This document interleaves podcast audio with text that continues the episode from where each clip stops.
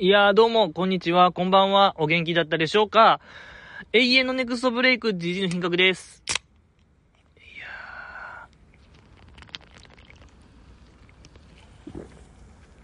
いやー。あー。いやー、いいですね。たまらなくいいですね。いやー、いい。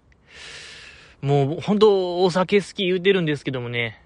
年間、まあ、363日は飲んでる僕なんですけども、最近はちょっとこう、このポッドキャストの時しか飲んでないですね。いや、それぐらいちょっとこのポッドキャストへのモチベーションと言いましょうか。ええこう、やったるでっていう気持ちを、ええまあ自分に課してるわけでございますけども、この酒ジャンキーが、ええ終わってる、もう内臓が完全終了してるこのジジイが、ここまでしてるっていうのは、これはもう実は一大事やったんですよね、ここ最近。僕的な、本当に一大事でございまして。えー、どうですか？皆様は好きなお酒はございますか？いや、僕はですね、あの、ローソン限定で売ってる、トリスハイボールのローソン限定のやつ、夜風のトニック。僕も異常にこれが好きすぎて、ここ数年。なんか夏だけかなと思いきや、なんかまだ売ってますね。僕んとこ。もうなんか、レギュラーメンバーみたいになったんですかね。そうそう、去年とか一昨年は夏限定やったと思うんですけど、今も売ってるってことは、これはもうレギュラー確定なのかなと思いましたね。嬉しいですね。うん、夜風のトニックが、もうとにもかくにもですね、一番好きでございますけども、えー、乃木坂ちゃんの話しましょうよ。本日はですね、えー、やってた企画は、内輪受け物真似選手権。内輪受け物真似選手権第2夜でございましたけども、まあ、身内にしかわからない、メンバーにしかわからへん、細かいモノマネをしようっていう企画でございましたけども、いや、よかったですね。ええ。いやー、まずは、あれですね、マーヤの、アップルウォッチが気になっちゃう斎藤飛鳥みたいなモノマネ、良かったですね。あの、世界で一番孤独なラバーに乗せて、ね、どんどんアップルウォッチを見る頻度が増えていき、最後はがっつり見るみたいな。いやー、絶妙でしたね、あのなんかダンスも。そうそう、やっぱ、あの、選曲チョイスも良かったですね、マーヤ。ですし、やっぱあれはマーヤからの現代への継承と言いましょうか。僕ら、現代人に対するやっぱりこう、テクノロジーに支配されているのではないか、あみたいな。えー、ああいう、社会風刺でもありましたね。あれはマーヤからへの。うん、素晴らしかった。やっぱいろんな意味で、やっぱレベル高いですね、マーヤは。うん、面白かったですね。で、アスカちゃんはね、全く外す気はないって言ってましたけども、これからも。やっぱいいですね、あの対立構造は。ああとは、そう、あれか。歌の決め部分で、ビートたけしが憑依する、えー、菅原さつき、岡本ひなさん、あのモノマネ。いや、なんかあれを見て、皆さんはどう思われましたか？君は。ちょっと僕はもうテレビの限界っていうものを感じましたね。ちょっと悲しいかな。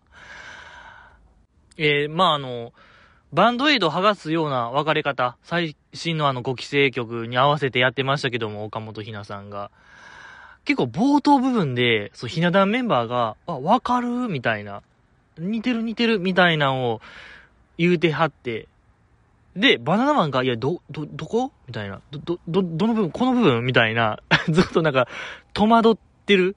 で、まあ、最後のとこはね、がっつり、え、ビートたけしさんやってましたけども、いや、その、僕らからしたら、一体いつ憑依したのか、いつビートたけしが憑依したのかが、こう、僕らが見る、見るべきところと言いましょうか。目を見張る部分ではございますけども、え、あれは、入ってました？やっぱ最後しかわからなかったんですけども、序盤、だ、結局その岡本ひなさん的には、まあ、菅原さつきちゃんは、あの曲で頭を振っちゃうのが、まあ、肝なんですよ。そこが、あそこを真似しました、みたいな言うてましたけども、いや、なんかね、なんかまあ、あの、お題とメンバーのリアクションが噛み合ってないの気しまして、あの、やっぱ僕ら的にはビートたけしになってるとこで、え、ビートたけしになってるって言いたかったんですけども、やっぱ頭を振るところが、え、なんて言うんですかね。あの、僕が全然言葉をまとめられてないから、まああれですけども、こう、モノマネといえば、ビートたけしみたいな時代は多分もう本当に終わったんでしょうね。多分、乃木坂ちゃんからしたら、そこまでピンとこうへん、お題と言いましょうか。まあ確かに、僕がもうギリですから、その方を、ビートたけしさんがあれやする、あの、バイク事故でやった映像、ほんまに幼き日の 記憶。で、ダンカンバカ野郎とかも聞いたことないし、そもそもダンカンさんが何者かすらいまいち把握できてない僕ですから、さらにそっからした乃木坂ちゃんともなると、それはもう、ねえ、やっぱ難しいものになりますけども、んですやっぱもう、テレビというのが本当にもう一極化してますね。かなりこう 若者を排除したメディアになりつつあるというのがちょっと怖かったですね。まあ確かに言われてみたら、そういうなんか、モノマネの定番みたいなんが、ここ10年ぐらいないような気しますし、10年、20年とか、本当に定番が増えないというか、この国のモノマネ、やっぱ考えさせられましたね。いろんなものが本当に細分化されてるなというのが、あわかりましたね。いやいや。だ岡本ひなさんも一石投じてましたね、あれは。えー、僕らへ、テレビへ、マスコミへ。いや、よかったですね。素晴らしかったお金も。で、なんか、日村さんが最後、いろいろあった後に、面白い面白いで、締めてたんが良かったですね。えー、もう、わからなすぎて。もう、いろんななんか、掛け違いが起こりすぎて、もう、面白い締めてれば、この力技が面白かったですね、日村さんのあれが。素晴らしかったですけども。あとは、まあ、ああ一人だけ違う時間軸で踊る北川より、林瑠奈ちゃんのやつね。いや、これちょっともう、バナナマンが大絶賛してたんが、もう、目に、もう手に取るようにわかると言いましょうか。明らかにリアクションが食いつきがちゃいましたね。あの、林瑠奈ちゃんのモノマネ。まあ、アンダーズラブのね、イントロ部分イントロから歌い出しにかけてのとこをゆっくり北川ちゃんが踊ってるってやつ。いや、ちょっと、林瑠奈ちゃんも段違いでしたね。なんかレベルが。まあほんと素人意見で申し訳ないんですけども、スキルがちょっとエグかった。いややばいですね。やっぱあの子。なんかテーマも良かったですし、テーマというかあのお題の、時間軸が違うっていうあのフレーズも良かったですし、いや、もう何から何まで良かったですね。で、まあ、受け答えのとこで、北川ちゃんに話振られてましたけども。で、北川ちゃん的には、あの、アンダーズラブのイントロ部分はもうダッシュしてると。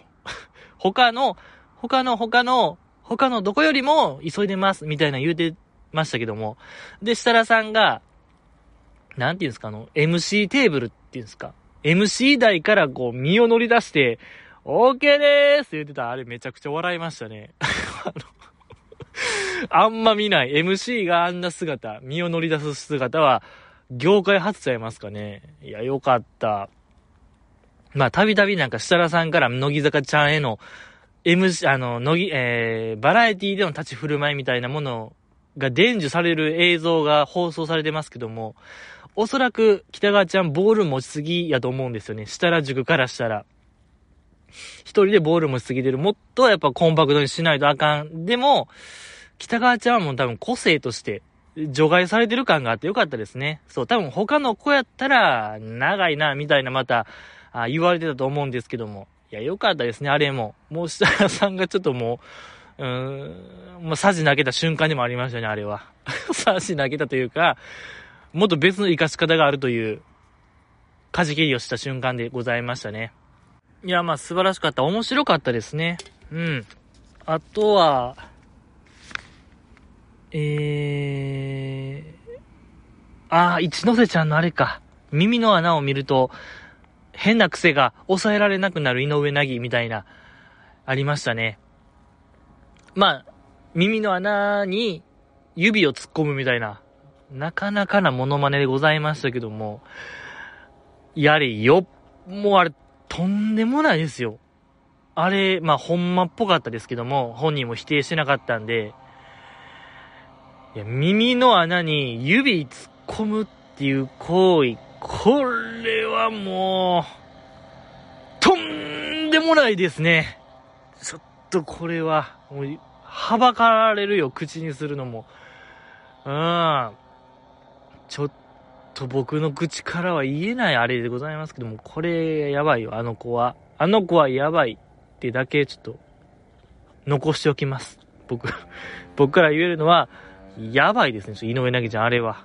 で、まあ、あの、実際にね、なんか、そう、井上凪ちゃん的には、いい耳、悪い耳みたいなのがあるらしくて、小川ちゃんの、小川彩ちゃんの耳はいい耳らしくて、まあ実際にやってましたけども、いや、小川彩ちゃん確かに耳めちゃくちゃいいですね。確かにサヤエンドウみたいな、あの、内側のフォルムがね、耳の、良かったですね。いや、もっと見たかったですね、あの耳触る映像。ほじる映像と言いましょうか。ええー、あれ、やっぱあれ1分ぐらい見たかったですね、あと。ほんと5秒10秒、5秒ぐらいでしたけども、5秒ぐらいで設楽さんが、いや、何の映像だよ、みたいな言うてましたけども、いや、あれ、1分後ぐらいに言ってほしかったな。何の映像だよって。いや、面白かったですね。うん。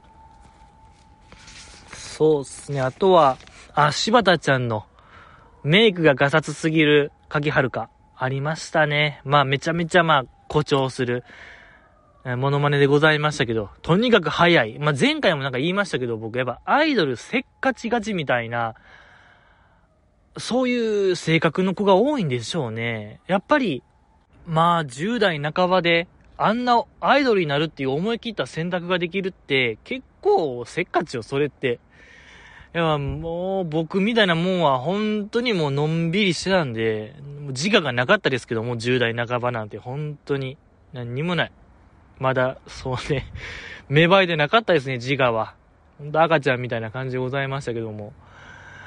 いやー、まあでもね、そんな選択をできるってことはやっぱそれはせっかちよ。素晴らしい。よかったし、柴田ちゃんの最後の一言、モノマネの、顔長いなーみたいな言うてましたけども、あの声めちゃめちゃ似てましたね。柴田ちゃんのやっぱモノマネスキルも、声も似てたっていう、あれは良かったですね。可愛かった柴田ちゃん。あとまあ、あ、黒見遥ちゃんの、後輩へのツッコミが昭和すぎる、鈴木彩音ってやってましたけど、まあ、ゆみきちゃんとの楽屋のやりとりを再現されてましたけども、あの、あゆみきちゃんがね、いやー、今日も顔可愛いですね。彫刻刀みたいですね。みたいな言うたときに、あやねちゃんが、なんでだよチョップみたいな、あ流れがありましたけども、やっぱもうあやねちゃんが可愛い。とにかくやっぱチョップ、ないんですよ。やっぱ今の芸能において、チョップはないですね。ツッコミチョップ。うん、いいですね。いや、ほんと僕も、あチョップされたい人生でしたね。うん、あやねちゃんから。よかった。で、あやねちゃん的には肩をこうバンって行きたいけども、それは、あセクハラになるから、セクハラ問題に絡むかもしれへんから、なんかまあチョップにしてるみたいな話も良かったですね。あんまりわからない。あんまりいや、チョップもセクハラに該当するのではないかなって僕はちょっと思ったんですけども、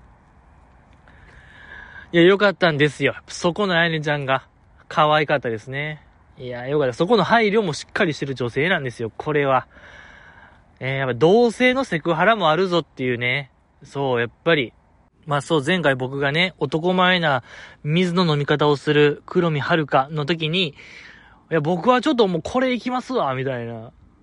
男らしさ、女らしさみたいなセンシティブな話題ありますけども、僕はこれでちょっと食い込んでいきますわ、みたいななんか生きったこと言ってましたけど、反省ですね。ちょっとあやねちゃんがここまで配慮してるとなれば、これはちょっと僕も考えを改めなければいけないと思いましたよ。ああ。よかった、あやねちゃん。やっぱ今を生きてるなと思いましたね。この2022年を。じゃあよかった。ですし、何より良かったのがやっぱ黒みちゃんですか？あのモノマネ。チョップしてた。黒みちゃんの最後の表情を見ましたかどういうことあれ？そのなんていうかな。ゆみきちゃんから彫刻刀みたいですね。お綺麗ですね。なんでだよ、チョップの表情が、なんとも言えない、なんか、眉間にしわ寄せてるような、あの表情。その、あれを見てちょっと分かったんですけども、クロミちゃんがやっぱ変、変ってよう言われてますけども、方々で。まあその、あの子が何が変って、多分感情と動きがリンクしてないんですよね。前回のモノマネでもありましたけども、田村真由ちゃんが、その水の飲み方が男前すぎる黒みちゃんの時に、まあなんかあの、試合前のバンダリーシューバカのような、野生味あふれる感じ、荒々しい感じ、なんですけども、多分中身はそんな子じゃないんですよね。黒みちゃんは。で、今回のそのモノマネも、あやねちゃんのモノマネでしたけども、あの表情、なんでだよのチョップの表情が、どう、どういうことみたいな、どういう気持ちっていう、あの、国語のテストやったらもうぜ、回答率0%の 誰も正解にたどり着かれへん。あのやっぱね、動きと、ここ、動きと表情が、シンクロしてない。変。のがやっぱあの子の魅力ですね。えー、どういう気持ちってやっぱずっと考えちゃうんですよね。引きずるというか。やっぱ今でも考えるし、あの、あやねちゃんってどういう気持ちであの表情したんやろっていうのを、あのチョップ。チョップまではわかるんですけども、昭和を体現してるんですかね、あの表情は。いや、わからないですけども、やっぱ、やっぱどういう気持ちって思いますもん。今でも。黒みちゃんよ。黒みちゃんよ。どういう気持ちっていうのを問いかけたくなるような子ですね。いやー、素晴らしかったですね。可愛かったし、あと松尾ちゃんね。松尾ちゃんのモノマネ。普段の北川ゆりっていうこの、身内モノマネ選手権なんですけども、松尾ちゃんだけなんか正面切ってモノマネしてるのが良かったですね。ええー、あのやっぱハードストロングと言いましょうか、あの子だけ。企画意図を履き違えてるようで、履き違えてないようで、履き違えてるような、こう、哲学的な気持ちになりますね。何ですかあれカフカの化身かのような。こう、何なんでしょうかね今僕は何なのか、生きてるのかもう死んでるのか、何をもって死ぬのか、何をもって生きてるのかみたいな、ほんと根源的な、もうどこまでたどり着けそうな、自分を形成するものって何なんでしょう？自分って何だろう？みたいな、そういう感じになりましたね、気持ちに。えー、松尾ちゃんは良かった。ですし、やっぱ、精度がえげつないですね、北川ちゃんモノマネの。第一人者ですから、ぱそこの腕前は確かなものでございましたけども。で、北川ちゃん的には、今の北川ちゃんをモノマネしてほしいから、こう、今の音声を送ってるみたいな話ありましたけども、あんまり聞かないですね。モノマネをするにあたって、最新版をモノマネしてほしいっていうオーダー。やっぱりモノマネって、一番強調されるところを大げさにやるみたいなんが、まあなんかお決まりでございますけども、あの子は面白いですね、北川ちゃんは。うん、最高でございましたし、あとは、あの、小川彩ちゃんのモノマネですか。あの、中西アルノちゃんのやつね、返事が、まあ、なんか独特すぎる中西アルノみたいな。まあ、中西アルノちゃんが、その、質問に対して、イエスならぜ、ノーなら、えー、いな。いなかぜで答えるっていうあのモノマネ。いや、よかったですね、あれ。その、香ばしかったですね。なんとも言えない香ばしさがありましたけども、その、中西アルノちゃん的には、まあ、省エネのつもりでやってましたと、あれは。で、今はもう、やってへんよなみたいな、ちょっと圧かかってたもよかったですね、小川彩ちゃんに。えー、静かな圧力を感じたんが、やっぱり素晴らしかった、アルノちゃんも。ですし、やっぱこの中西アルノちゃんのね、やっぱ、田舎勢。田舎勢はやっぱ中2でしたね。中2病。中二秒間久しぶりに見ましたね、なんか。うん、懐かしいって思いました。ぜひ、もっとあるんですよ、絶対あの子は。えー、出てきてほしいですね、その中二病的なエピソードと言いましょうか。やっぱ包帯巻いてたとか、頭に、無駄に頭に包帯巻くとか、やっぱそういう話が絶対あるんすよね。早く出てきてほしいなと思いますね、そういう話が。よかった。あ、あとはあの、マーヤのね、モノマネ。えー、盛り上げたすぎて、もはや何を言ってるかわからない振付師、ありましたけども、その、幕が開いた瞬間から、ひな壇メンバーが、イエーって言ってるのがめちゃくちゃ良かったですね。本当にもう身内モノマネ。まあ、前回もやってましたけども、あれこそがやっぱ真骨頂ですね。なんか、わかるわかるとか、一切ないのがいいですね。僕ら視聴者には、まあ見たことないんでね、そんな映像。うん、メンバーしかわからない。で、やっぱあのボルテージの高さというか 信じられへんぐらい盛り上がってたのが良かったですね。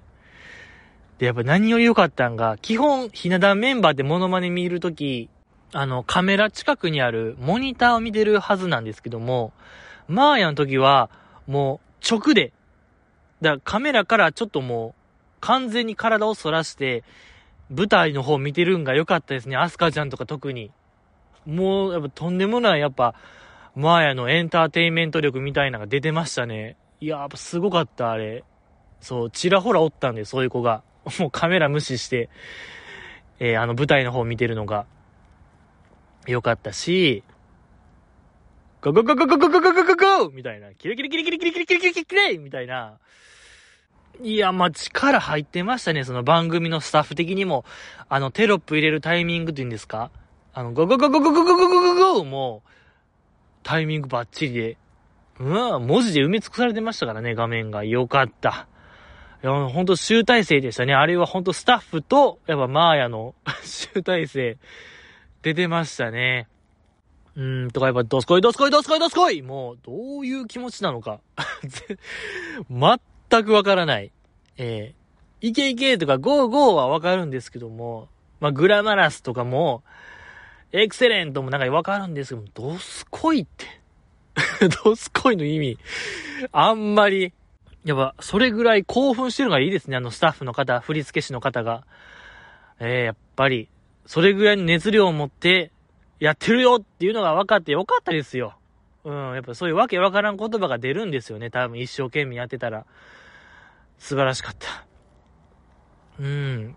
とか、まあ、そうですね。あと、まあ、さっき言った井上なぎちゃんの指を、ああの、耳の穴に指を突っ込む、あのイズムは、ちょっとやっぱ架け橋ちゃんイズムでもありましたね。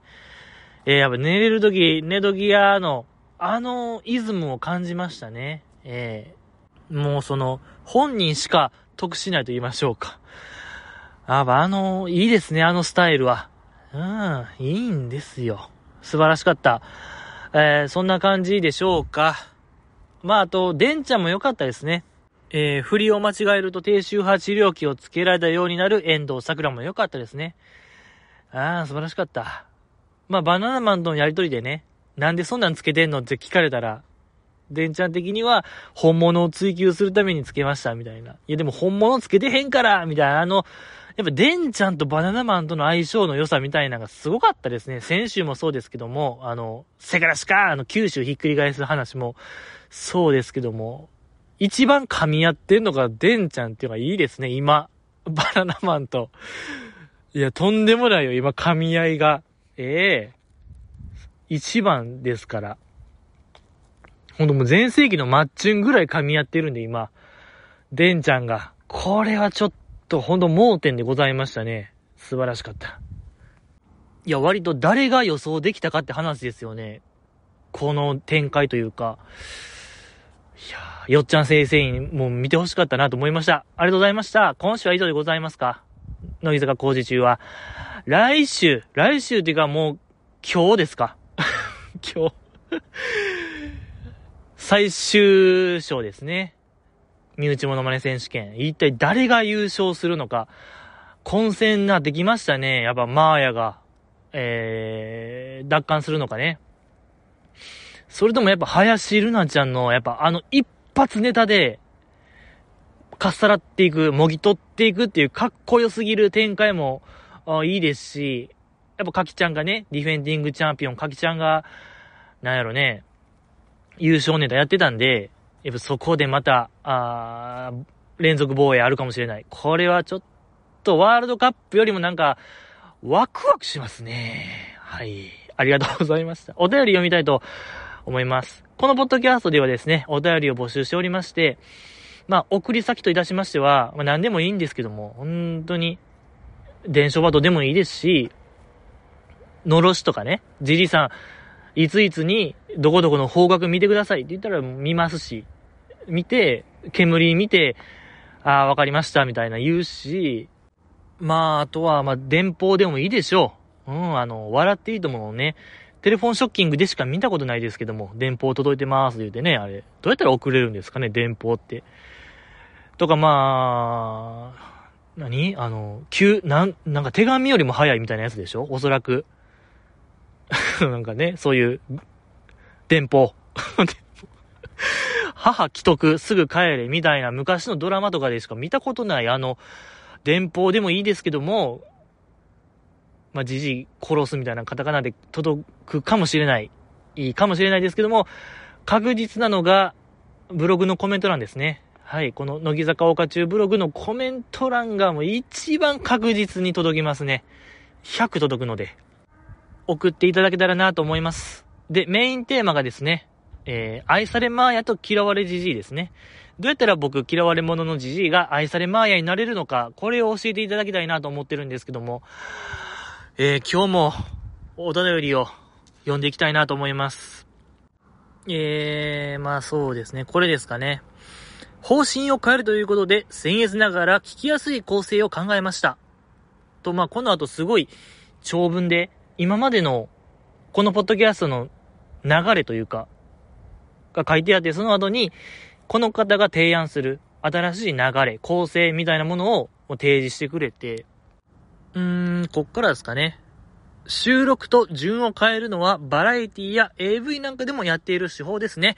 低層観念ちなみに GG の弱みは情報収集、企画実行力、交渉、障害力なのでそちらは控えめに。あと、ギア上げるためだと思いますが、この番組聞いている人に乃木中の説明はいらないでしょう。J-POP もどんどんイントロ短くなっているので、テンポよく行きましょう。頑張って愛されてねといただきました。ありがとうございます。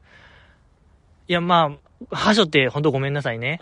申し訳ないですけども。で、実はここまあ、1ヶ月ぐらいですかね。この方の言う構成通りにしてたんですよね。そう。今までは従来、僕の小話みたいな、最近あったことみたいなのを10分ぐらい話しましたけども、あれをもう極力減らしてる。もう2分。2分を目標にやってます。いや、この方的にはもうゼロなんですけども、ちょ、ごめんなさい。そこはちょっとね、もうじいじの英語ですね。ごめんなさい。で、まあ、えー、僕の弱みは、情報収集、企画実行力、交渉障害力。いや、ポンポン出ますね。やっぱ僕のこう実行力の弱さみたいなのはな、どうやったら克服できるんですかね。まあ、なんか簡単なことからみたいなことですかね。できそうなことからやっていくみたいな。多分そんな感じですよね。で、まあ、情報収集。確かに情報収集は弱いですね。もう見てる数というか、うん、群抜いて少ないですもんね、多分。この、聞いてる人よりも、はるかに少ない数で、ようやってるなと僕は、よう、本当思いますね。えー、いや、自画自賛しちゃダメなんですけども。で、まあ、交渉障害力、ないですね、僕には。本当にもう、人付き合いみたいなものの感覚がないんですよね。もうえ、なんか、ゴリラに育てられたやつみたいな感じ、いや、ゴリラに育てられたやつでも多分、群れの中で生活してるはずですから、多分それなりの人付き合い力あるかもしれない。いや、それ以下ですね。本当にもう、もう悲しいですね。なんか、窓のない部屋で育ったんですかね四角い。そういうノリですよね。本当だからターミネーター2のサラコナーがおった部屋ですよね、冒頭。ああいう部屋に僕はいたのかもしれないですね。ぐらいちょっともうやばいですね。いやいやいやいや。で、ギア上げるためだと思いますが、この番組聞いている人に、乃木中の説明はいらないでしょう。いや、これはちょっと僕のポリシーですね。毎回言うてますけども、この企画、だから今週やったら、何やってましたっけ？いや、身内モノマネ選手権身内モノマネ選手権第2夜でございましたけども、みたいな言うてね。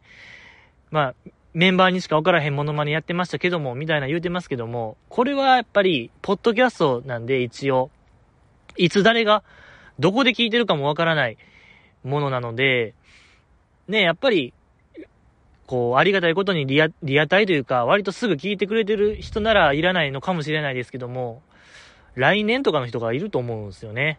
来年というか、今は2022年の11月の 27? ちょうど、なんかサッカーの時間ですよ、今。もう、8時 ?8 時半 ?8 時 40?8 時 38? どうなってるんですか、日本。7時キックオフでしょ？ってことはもう終わってるんですか？あ、終わってないか。7時キックオフ、90分？あ、もう終わってるかもしれない。もう後半も後半ですね、今。一番盛り上がってる時期でございますけども、今ここはね、えー、悲しいですけども、僕はこのコスタリカ戦の何も知らない状態ですね。どうなってるんですか、日本は。ボール蹴ってますか？どうですか？いや、前回も言いましたけどね、僕のサッカー知識っていうのは本当にもう終わってるので、えー、こんな感じ、低たらくでございますけども。そう、だから、これを聞いてる君は、今、何月何日ですか？って話よ。何年の？ひょっとしたら2024とかもしれないですし、2025年の人かもしれないですし、でそこめがけてる部分もあるんで、なんとなくの企画説明は多分これからも僕はやると思いますね、一応。そこだけはごめんなさいってことでございますね。で、まあ J-POP もどんどんイントロ短くなっているので、テンポよく行きましょう。頑張って愛されてね。うん、やっぱり、たびたび言ってますけども、やっぱりフォークソング部出身なんですよね。えー、考える限り一番イケてない部活、フォークソング部出身なんで、やっぱ僕はもう今の J-POP よりもやっぱり、あの歌謡曲、70年代とか、あっこの歌謡曲をやっぱ愛してて、愛してきた人間なんで、これは本当にもう聴いてられない。あんな、えー、イントロ短い曲夜遊びとか。ああ、もう、短い短い短い。もっと長く。でも、昔の歌謡曲もまあ短いっすよね、アイドル。ピンクレディーとか、イントロまあまあ短かったイメージありますし、まあ、あとかね、狙い撃ちとかね、山本リンダさんの狙い撃ちもすぐ歌ってたようなイメージありますけども、まあ、巡り巡るもんですからね、流行ってね、やっぱり まあ、OK ですよ。だからそこは、僕も飲み込みました。極力短く。乃木坂工事中の話でいけるように全書いたしますけども。そんな感じでございますか？いや、ほんと、はしょってごめんなさいね。申し訳ない。ありがとうございました。次。うーん、読みたいと思います。うーん、これですかね。おい、じじい。ありがたいお便りが山のように溜まってやろがい。ハロ読まんかい。お前は一体どういうつもりやねん。2、3週遅れになるやろがい。タイルラグが大きすぎるのよ。勝ち割るぞ沈めるぞ春日といただきました。ありがとうございます。もう2、3週どころじゃないんですよね。君の想定している。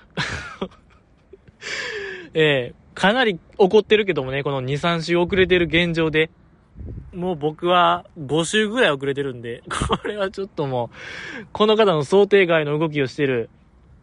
もうだって怒りすぎて、2、3週遅れになるやろがいタイルラグが大きすぎるのよ言うてるから、もうタイムラグを、タイルラグってもう、相当怒ってるよ、この方。こんなミスタイプするぐらいもう怒ってるカンカンよ、もうこの方。怖いよ、ごめんね、本当にもう。勝ち割るぞ言うて、ほんまに。いや、もう勝ち割りやないんですからね。こんな、あの、甲子園のね、ガジョリガースかーっていう、氷売りみたいな、氷砕いたを、なんか、あれありますけども、やっぱ勝ち割りやないんすからね。ほんまにこれ勘弁してくださいよ。どやー。受けた受けた。しめしめ。っていう感じ。以上ですね。はい。ありがとうございました。次、読みたいと思います。うーん。いやー、これですか？バイコロ丸、ザキさん絶好調やな。10月17日月曜のジロジロ有吉にザキさんが出演していましたよ。最近ザキさんのメディア露出がすごいのよ。テレビ、ラジオに出まくり千代子です。乃木坂辞めてから裏話で一周しています。事務所移籍がどうなっているのかじじさん、知ってる？新内姉さんのところが定石かなでもセントフォースに元乃木坂にはいらんかなじじいさんどう思う？といただきました。ありがとうございます。ザキさん。いやもうザキさんがちょっともうメディアの発見を取りに行ってますよ。あの子はもうメディアクイーンと呼べる存在なのではないかなと思いますね。いやー、過去類を見ないぐらい成功してますね、乃木坂 OG で。もう、いや、本当に誰が予想できたかって話、じゃないですか。2、3年前。果たしてこの未来を予見できた方、ほんま、よっちゃん先生でも無理なんですよ。これ浜口まさるさんのね、えー弟さんの占い師の、よっちゃん先生でもこれは見えない未来。えーラブミードゥ先生も無理ですね。この未来を見るのは。えーいや、すごいよ、ザキさんが。大暴れでございますけどね。うーん。事務所移籍がどうなってるのかジジイさん知ってるって、僕に聞きます？これ。もう。いや、一番そういう、末端も末端ですよ、僕。末端にも入れてないですね。僕の存在。先ほども言いましたけども、情報収集力はもうゼロなんで、まあ、どうですかね。セントフォースが定石。まあ、新内舞さんが入ってますけども、確かにまあ、入らないですよね、多分。乃木坂2はもう無理よ。2期生ですしね、もうどっちも。ちょっとこれはしんどい。ですし、まあ、フリーアナウンサーがね、多数おる、事務所、フリー、えー、セントフォース。ザキさんはちょっともう、無理やと思ってるんちゃうかな、鼻から。やっぱあんなキラキラ感じゃないですよね、ザキさんは。もっと、こう、別の場所で輝ける女性なのではないかなと思いますから、まあ、もっと真逆なとこですよね。あの、杉作自衛太郎さんが、まあ文化人っていうんですかね、なんかサブカルでめちゃめちゃ有名な方ですけども、あの方が設立された男の墓場プロダクション、乱入みたいな、そういう見出しがそろそろ出るのではないかなと思いますね。あの、ラジオのネタコーナーでしか聞かないフレーズ、男の墓場プロダクション。いや、めちゃくちゃ面白ワードですけどね。まあ、あの、真面目なんかもしれないですけども、いや、いい名前ですよね。男の墓場プロダクション。僕も入りたいもん。もし入れるならば。ええすごい。だからもうそれぐらいちょっとなんかインパクト重視するんちゃうかなと思いますね、ザキさん。まあまあ、それはまあ嘘といたしまして、そうですね。まあでも僕がちょっと考えるに、あの、ラジオですよね。言って聞かせて。直木賞作家の今村先生とやられてますけども、そこで、ザキさんが、最近、新しいマネージャーができまして、年上の方なんですけども、みたいな話をしてて、まあ、そっから察するに、もう、いわゆるあの、乃木坂預かりの期間は終了してるっぽいんですよね。で、なおかつその最近ですか、まあ、ちょっと前ですけども、個人ホームページを設立されましてね、ザキさんが。まあ、だからそっからこう、もっと考えると、もう、あれ、個人事務所なんかなと思いましたね。うーん。あの、パンサー向井さんのラジオでもね、ちょっと冗談っぽく喋ってましたけども、女社長みたいな、個人事務所みたいな言うてる、ましたけども、あれほんまっぽかったですね。どうやら。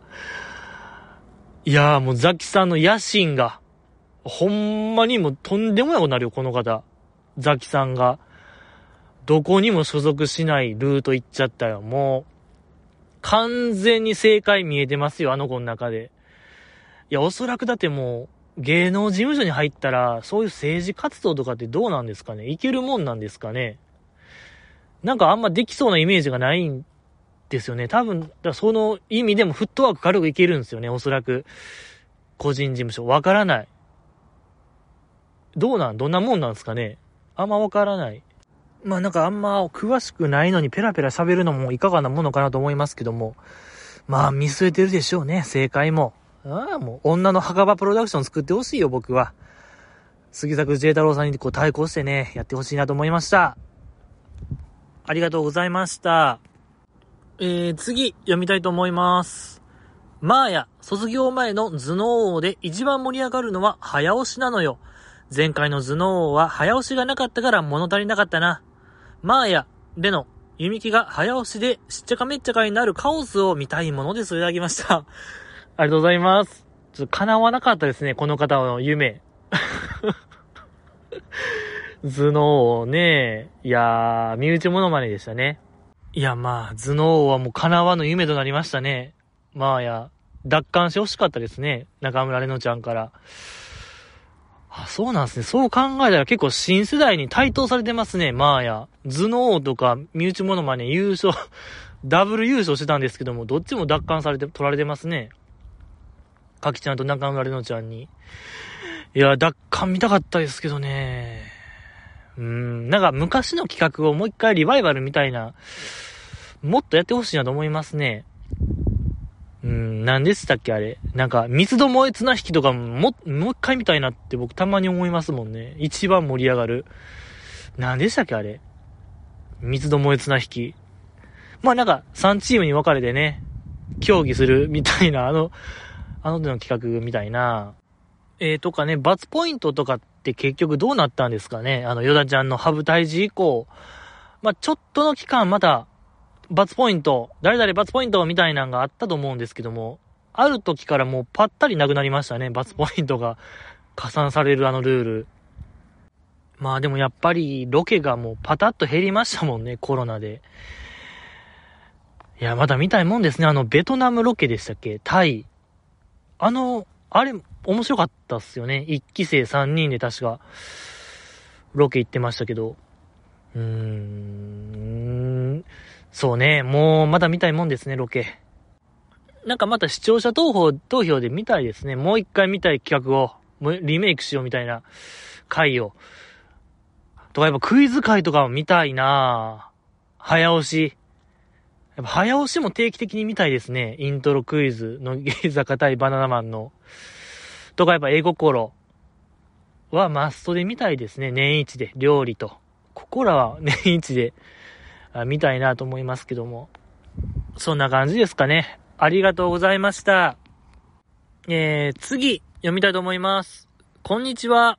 なんか今回聞きやすかったですね。頻繁な更新お疲れ様です。ご負担になりませんように。毎週更新にこだわらず、しんどい時は、工事中の前後編をまとめて話していいのかもしれませんね。アンダラは、マーヤは楽屋でモノマネばっかりやっていたらしいですよ。チマのモノマネメモもありますし、グランプリ期待していいのかもしれませんといただきました。ありがとうございます。実感の声続々ですね。やっぱりその、構成を変えた、もうリスナーの方がね、教えてくれた通りの構成にしたがゆえの、えー、この実感の声。いや、気づいてくれたんですね、この方は。じゃあ、あのー、ね、オープニングを削る、僕のフリートーク、渾身のフリートークを消すことがやっぱいいとする、そういう方なんですね。いや、よかった。気づいてくれて、いや、書いた甲斐がありましたね。いや、よかった。それで、あとは、あの、嬉しい文言がありましたね。毎週更新にこだわらず、しんどい時は、工事中の前後編をまとめて話してもいいかもしれませんね。これは拍手喝采ですね。いやいやいや。ありがたいですね、この温泉ぬくぬく。ビニールハウスゆとりメール。嬉しいですね。ねぎらいって大事ですね。本当に。嬉しいですね。いや、ほんとさっきまで、勝ち割るぞ沈めるぞ死ねみたいな、あの、怖いメールありましたけども。いや、これでなんとかプラマイチャラになったというところでございましょうか。いや、嬉しいお便りでございますけども。で、アンダラ中は、マーヤは楽屋でモノマネばっかりやっていたらしいんですよ。千葉のモノマネメモもありますし、この千葉のモノマネメモとは何なんですか？全然、ピンとこないワードなんですけども、ちまのモノマネメモ。ってことは、ひなちまのモノマネメモ。どういうこと？グランプリ期待していいのかもしれません。え？ど、ち、ひなちまの持ちネタをやるってことですか？マーヤが。ちまのモノマネメモってことは。その、ひなちまのノートを借りて頑張ってるってこと？今回のモノマネ。あんまり意味がわからない。ちょ、ここだけは、どう読んでも、もう逆から読んだり、もう逆、逆立ちして読んだりもしましたけども、あちょっとつかめなかったですね。まあでもグランプリ期待できる、この方は、えー、マーヤが、マーヤ優勝に一票ですね。いや、これはちょっと、違法ギャンブル始めますか。もう残り締め切りまで数時間ですけども、もう結果が、もう間もなく出ますけども。いや、この方はじゃあマーヤに一票。まあ、でもマーヤですね。マーヤ優勝かな。いやいや、でもやっぱ小川彩ちゃんのあの、長野さんの、井上なぎちゃんのインフルエンサー、ふーで撮ったらこれ激アツなんですけどね。いや、わからない。これはもう最後まで見届けたいなと思いましたね。いやけどすごいですね、その、アンダラ中はマーヤは楽屋でモノマネばっかりやっていた。マーヤのその、やっぱピリピリは全くしてないんですね。誰よりも、なんか場を明るくしようと努める、この裏話はいいですね。ええー、マーヤらしい。本当にマーヤらしいエピソード。そこでこう、試してたわけでしょ？おそらく楽屋で。その、もの、身内モノマネに向けて、一人仕上げていった。まあや。いや、これもう、アナザーストーリーやん、完全に。身内モノマネ、アナザーストーリーできちゃうんですよね。M1 アナ、M1 アナザーストーリー以来の。いや、その映像見たいですね。マーヤが一人で、小川彩ちゃんのあの、裸足でサマーのイントロ部分やってたりとか、ヤクボミオちゃんの、ねえあの、自己中で行こうの、ブーイングの角度の練習を鏡の前でやってたりとか、涙ぐましい努力ですね。やっぱいいですね。ありがとうございました。次、読みたいと思います。うーん、これっすか？ひなこの MBS の、うん、まあ、ドラマ、過去ドラマ特区はすぐに終わったな。ひなこ推しでさえ見続けるのが苦行のような劣悪番組でした。そして新たにテレ東で刑事ドラマにレギュラー出演が、決定したようです。今度こそ頑張れひなこ !PS、かりんちゃんの YouTube 配信が半年前からずっと止まってるなじじい、なんとかしてくれよといただきました。ありがとうございます。僕には何ともできないんですよ。何の権限もないので。えー、僕がこの河川敷でなんぼ叫んでも届かないんですよね、東京の方には。あでしも、更新されましたしね。こ のお便りが読む間に。えー、もう1ヶ月前でございますから。これはほん、もうどうすればいいんですかね、もう。いや、もう、ねいや、もうタトゥー入れたいよ。なんか反省っていう 反省タトゥー入れたいなと思いましたね。えー、まあ、北野日な子さんのドラマがダメ。何でしたっけ？アビスの少年でしたっけ？なんか少年のアビスか。